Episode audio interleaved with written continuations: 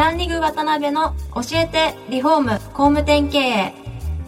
この番組はリフォーム工務店業界に特化した経営コンサルティング事業を手掛ける株式会社ランリグの代表渡辺翔一が住宅業界の経営者や幹部の方を毎回ゲストにお招きし業界の様々なことについてお聞きしていく番組です。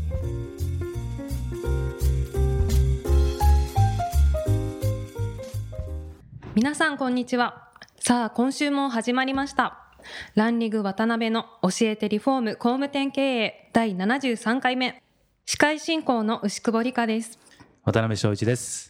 渡辺さん今週もよろしくお願いします。よろしくお願いします。はいえーっといえいつも聞いていただいている視聴者の方はちょっとえっと思われた方もいるかもしれないんですがいつもですね司会をやってもらってる志村さんがですね今日お休みでしてちょっとあのピンチヒッターでですねまあ今日お会いするのが実は2回目なんですが、はい。あの牛久保さんに、えー今日は司会進行していただきたいと思ってます。はい。えー牛久保さんってな何されてらっしゃる方なんでしたっけ？はいえー私普段はポッドキャストの収録編集や放送作家の勉強をさせていただいておりますなるほど。はいそうですね僕もお会いするの2回目なんですけどもちょっとあの志村さんが急遽逃亡したんであの 無茶ぶりで、えーお願いすることになりましたよろしくお願いしますよろしくお願いいたします。今回から4回にわたってご出演いただきますのは、住まいに関するサービスを広島県下7店舗で展開されている株式会社前田ハウジング前田社長にお越しいただいております。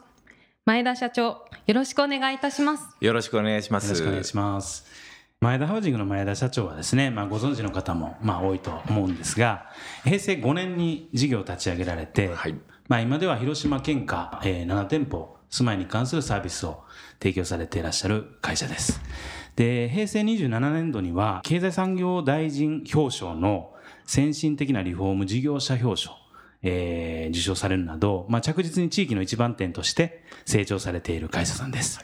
で、そんな前田社長には今回から4回にわたって、えー創業から現在までの足跡であったりとか、まあ、成長のポイントや、えー大事にされている価値観など、まあ、じっくりお聞きできたらなと思ってますんで、ぜひよろしくお願いします。よろしくお願いします。お願いします。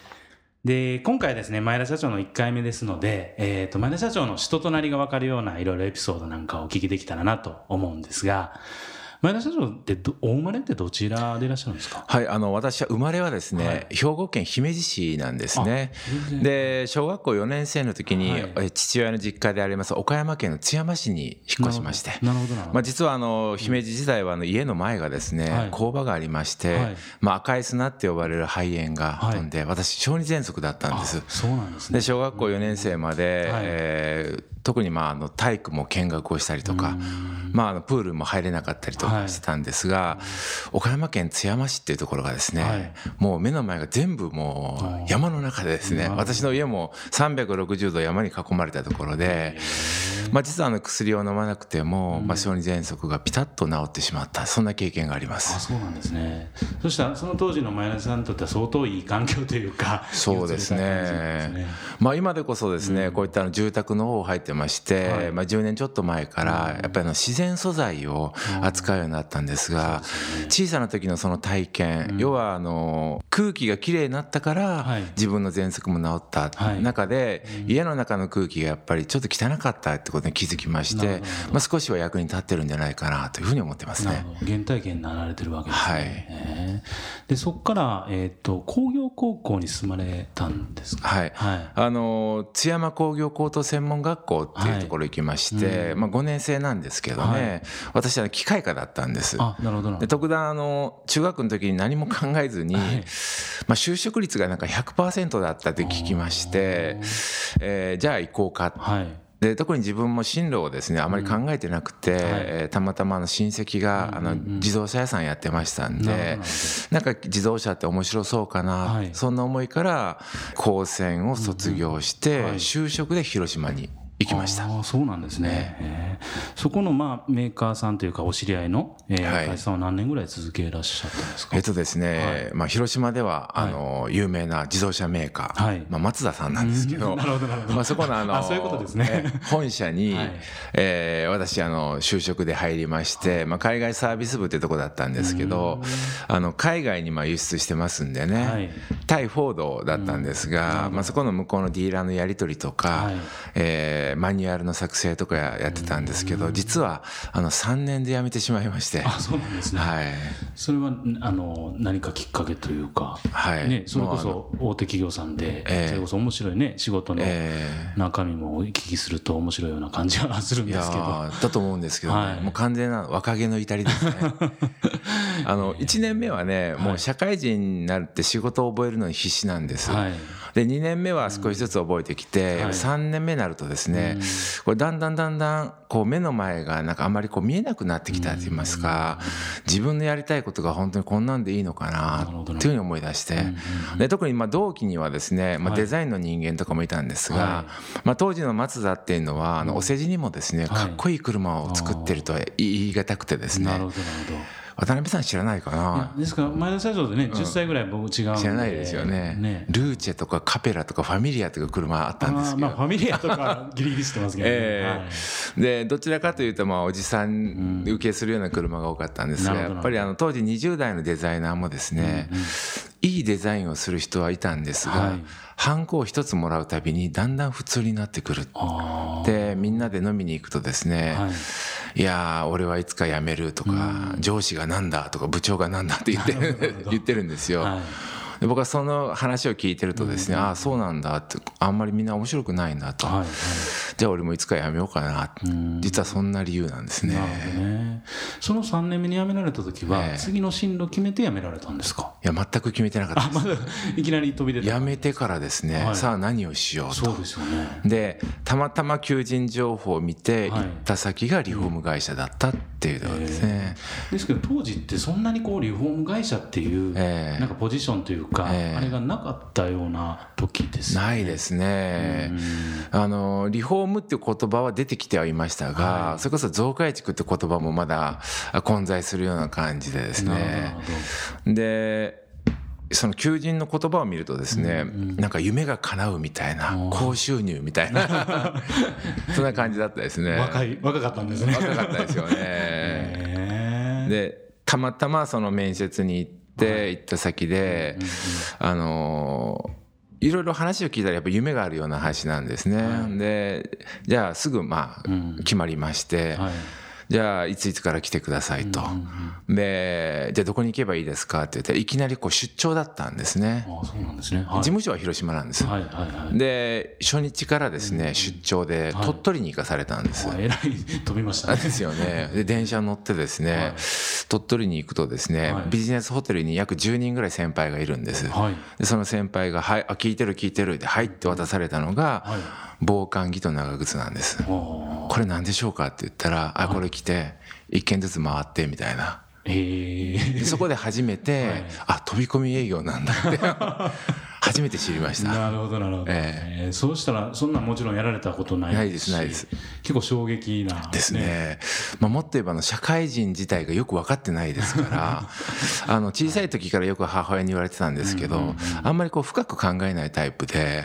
前田さんもですか？はい、あの生まれた時には 3800g ぐらいあってですね、ここにポンと置いとったら、はい。もう1時間ぐらい泣かずにいたと まあ今もそうなんですけど、あんまり深く考えないタイプなんで、ええ。なるほど。へえ面白いですね。でそこの日本会社さんは何何年ぐらい続けられた？そこはですね1年も経たずに辞めましたね。というのがですね、えー結局まあ訪問販売の会社だったんですよ。実は知らなかったんですよ私。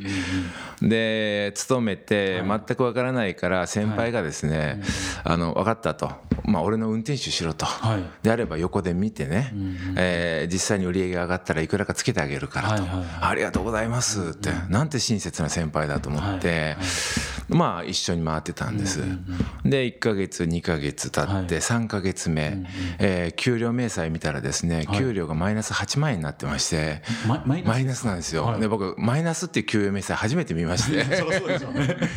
でその時分かったのがフルコミッションでで一件も上げなかったらですね、ビジネスホテル代を一月分マイナスされるっていう、で僕はへそれ見て会社に言ったわけですよ。はいはい。これどういうことですか？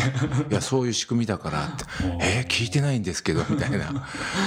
で、よくよく聞くとですね、はいまあ先輩は、その、免許がなかったんですね。あそうなんですね、うん、営業力がすごいんですが、免許がないから、新人が来るとですね、運転手につけて、なるほどなるほど。なるほど、こんな世界なんだと思って、そこから、ね。そこから仕事をさせてくださいって言って、一件ずつ回るようになりました。あそうなんですね、なるほど。その当時そしたらまあリフォームっていう業界はの初めての経験がその経験だったわけですよね。で、全くの素人だったんですよね。で、100件、200件回っても話を聞いてくれる人ってあんまりいないんですが、はやっぱり1000件、2000件回るとですね、なんか話を聞いてくれる人がいるんですね。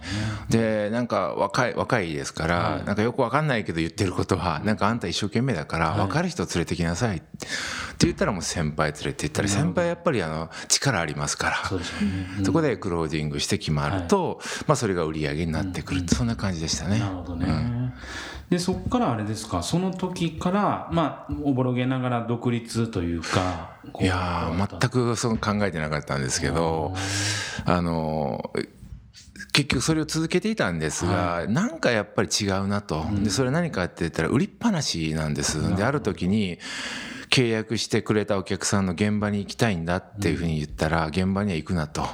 営業マンっていうのは仕事を取ってくることが仕事なんで、いやでもお客さんって信用してくれて私を契約してくれたんで、工事入ったら現場行かさせてくださいで会社的には NG だったんですよ。なるほどなるほど、でそうこうしてたらですね現場で、えー例えば原価が食い込んだと、はいはいはいはい。実行予算組んでるけどいざ食い込んだ、5万円10万円食い込んだ、はい。でそれが全て営業マンの給料から天引きになるわけですよ。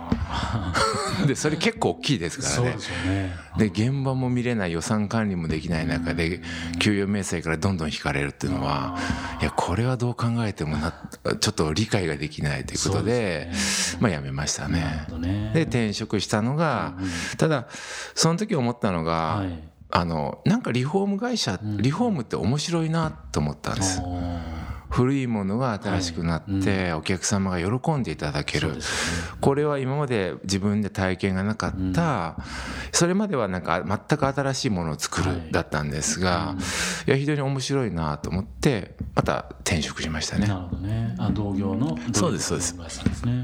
でその会社はやっぱりあの広島に事務所がありながら、はい。い、ろんなところ他県を回るんです。うん。僕なんで広島に事務所があるのに広島に行かないのかなと思ったんですけど、まあやっぱりその信用って部分でしょうね。そうもビジネスモデルとしては訪問販売されてるようなビジネスモデルがあったんですか、うん。でなるほど。当時ですね全国に展開してて、はい。有名タレントがテレビコマーシャル出てて、会社の業績はすごく上がってました。その会社は。なるほどね。今ありません、うんもしかしたら知ってるかもわからないですね かもしれませんね。ねそうちょっとですね。まあいろいろちょっとお聞きしたいこともあるんですけども少し時間になってきましたので、どうですか？あの初めての、えーはい。司会でしたが 今日は。そうです。ね今日お話聞いてみて意外とその、はい。リフォーム会社にはい。入るきっかけがサイトで高収入だったからとかうんうんうん。3800g で生まれて深く考えない性格だって聞いてちょっと私とすごく似てるなと。あそうなんですか。私にも未来があるなっていうのを感じまし いやいやありますよ。マイマイペースなんですか？たマイペースですとても。なるほどなるほど。そんな感じしました。そうですよ。はい。でまだまだお話を伺いたいのですが、そろそろ時間が来てしまいました、はい。次回また詳しくお聞きしたいと思います。はい。前田社長本日はありがとうございました。ありがとうございました。た今回もランリグ渡辺の教えてリフォーム工務店経営をお聞きいただきありがとうございました。番組では渡辺や住宅業界の経営者幹部の方へのご質問を募集していますウェブサイトランリグにあるお問い合わせフォームよりお申し込みください。お待ちしています。